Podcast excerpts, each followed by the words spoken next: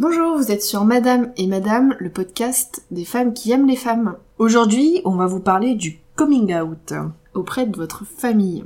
Alors c'est le moment par lequel on doit tous passer au bout d'un moment. Euh, on va pas le faire tous au même âge, tous au même rythme. C'est vrai qu'on a des familles qui vont réagir différemment. Mais euh, pourtant, bah, c'est quand même souvent un moment qu'on redoute et, euh, et, avant lequel on, a plein de questions dans la tête. On se demande euh, comment choisir les bons mots, à qui est-ce qu'il faut en parler en premier, ils vont le prendre comment, et puis est-ce que ça va changer quelque chose dans la relation qu'on a avec eux? Pour évoquer ce sujet-là, on avait envie de, de vous expliquer un peu comment ça s'était passé pour chacune de nous. Et comme dans les épisodes précédents, vous allez voir que bah, on a vécu des, des histoires très différentes.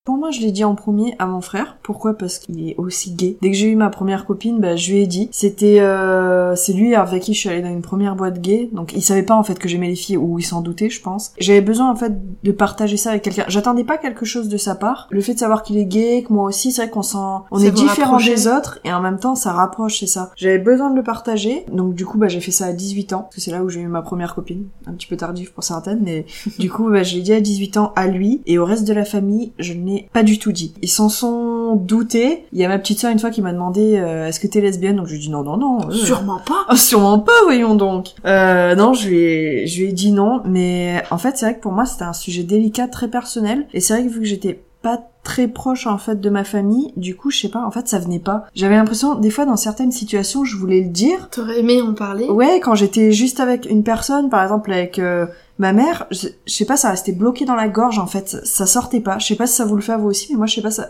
Il y avait, il y avait un blocage. Ouais, ça, ça, bloque, ça sort pas. C'est pas parce que j'avais, j'avais peur euh, de leur réaction, parce qu'avec mon frère au final ça s'était bien passé. Je savais que euh, ils étaient pas homophobes, donc c'était, c'était pas la peur de ça. Je sais pas, c'est vraiment une question de personnalité. Après c'est vrai que c'était assez pénible parce que je suis restée euh, plusieurs années avec une, une fille avant toi. Bah, je disais que c'était une copine en fait. La pauvre. Donc ouais, c'était, c'était la copine. Bah c'est vrai qu'il, je pense qui s'en doutait, mais mais je le disais pas. Et à chaque fois que je venais avec des filles, bah c'était c'était une copine quoi. Donc euh, est-ce qu'ils pensaient que peut-être que j'étais bi ou quoi, je ne sais pas. J'ai finalement aujourd'hui je leur ai dit. En fait, je leur ai pas vraiment dit. C'était en le cas de force majeure en fait, vu qu'on va se marier et qu'on va les inviter. Donc bon, euh, ils vont se douter que. Mais c'est vrai que ai même pas dit je suis homosexuelle. J'aurais dit je vais me marier avec toi. Et euh, ils savaient qui j'étais pour la plupart parce que j'avais déjà rencontré ton père, j'avais rencontré une de tes sœurs. Ouais, mais c'est vrai qu'au final j'ai pas dit voilà je suis lesbienne quoi. Ça voulait pas sortir.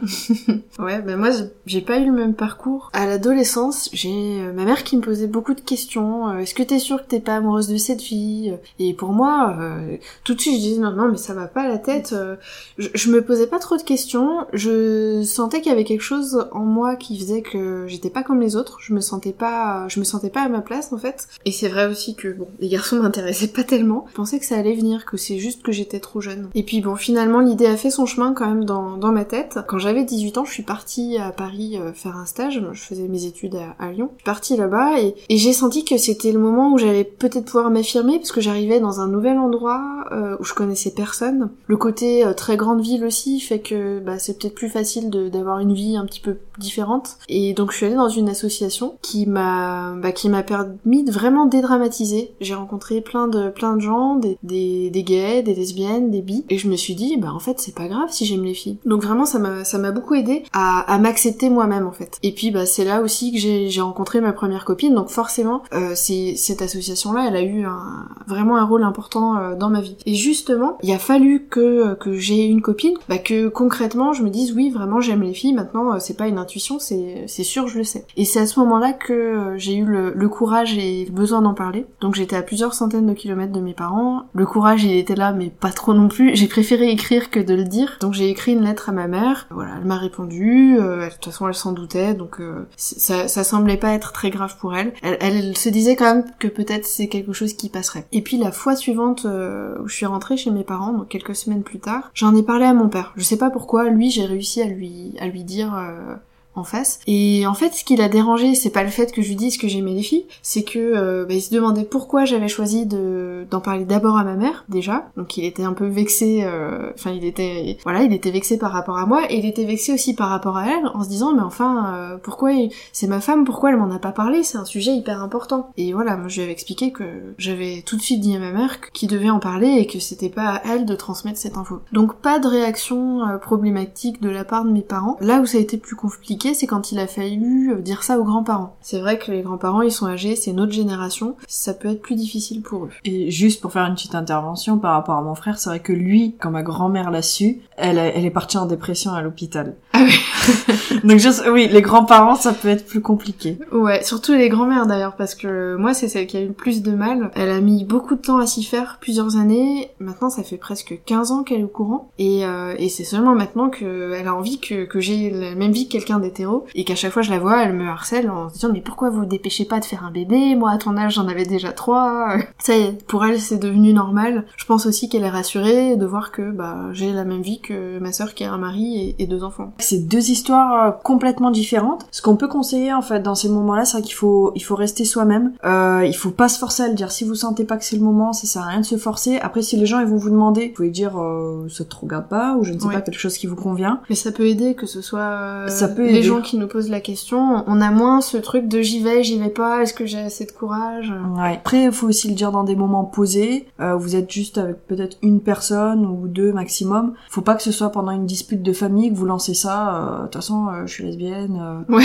C'est c'est peut-être pas, c'est pas le bon moment. Il faut savoir prendre les avis des gens homophobes avec des pincettes aussi. Moi, c'est vrai que j'ai un père qui est très macho. Il disait pas forcément des, des remarques homophobes, mais on, on savait lui pour lui avoir des enfants homo, c'était la honte quoi. Ouais, puis finalement il a deux enfants. Et finalement il en a deux et par exemple pour les copains de, de mon frère, il s'entend très bien avec eux. Et même s'ils vous disent après des choses homophobes par rapport à ça, bah faut savoir se protéger, aller dans des associations pour se faire aider s'il y a besoin. Ouais. Enfin pour que lui se fasse aider. C'est vrai. Et puis moi j'avais un oncle qui, qui avait des propos assez violents, assez homophobes, donc euh, c'est vraiment le dernier à qui j'en ai parlé. Et du coup quand il l'a su, il m'a dit mais enfin je le sais depuis des années, euh, je comprends pas pourquoi t'en parlais à tout le monde et pas à moi. Et j'ai dit est-ce que tu te souviens que t'as dit ça, euh, les, les homos faut les soigner, faut les enfermer. Mais c'est pas pareil, c'est toi là. Et en fait il y a des personnes dont on appréhende vraiment la, la réaction et finalement bah, ça se passe pas si mal et on est agréablement surpris. Donc c'est vrai après on peut se choisir entre guillemets des des alliés, comme par exemple les frères, sœurs, cousins, dont on sait qu'ils vont avoir une réaction positive,